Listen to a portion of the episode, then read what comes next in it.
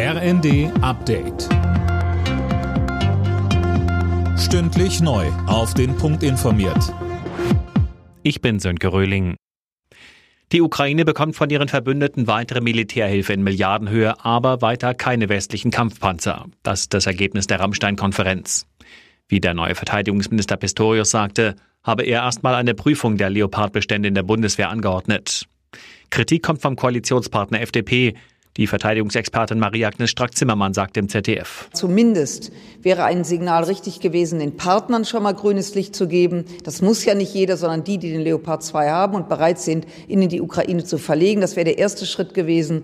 Und äh, dass nicht mal das gekommen ist, ist schon nicht nur traurig, es ist historisch. Die Geschichte schaut auf uns und Deutschland hat leider gerade versagt. Zum Auftakt der Grünen Woche sind auf Berlins Straßen heute auch wieder viele Trecker unterwegs. Ab 12 Uhr geht das Bündnis Wir haben es satt auf die Straße. Mit dabei sind Bauern, Tierschützer und Klimaaktivisten. Sie fordern vom Bund eine sozial gerechte Agrarwende.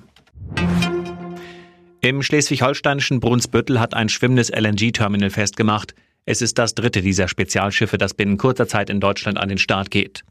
Schleswig-Holsteins Ministerpräsident Günther betont, dass das Schiff sehnlich erwartet wurde. Es in dieser Rekordgeschwindigkeit geschafft zu haben, wirklich Flüssiggas hier bei uns nach Schleswig-Holstein zu holen, in die Netze einzuspeichern und damit einen enormen Beitrag zur Versorgungssicherheit zu leisten. Das ist schon etwas wirklich Sensationelles, was hier ganz viele miteinander auch erreicht haben.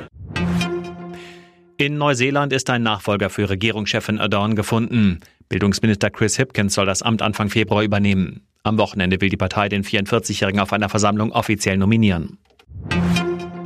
Im ersten Bundesligaspiel nach der WM- und Winterpause haben sich RB Leipzig und Bayern München 1 zu 1 getrennt. Die Tore schossen Choupo-Moting und Halstenberg.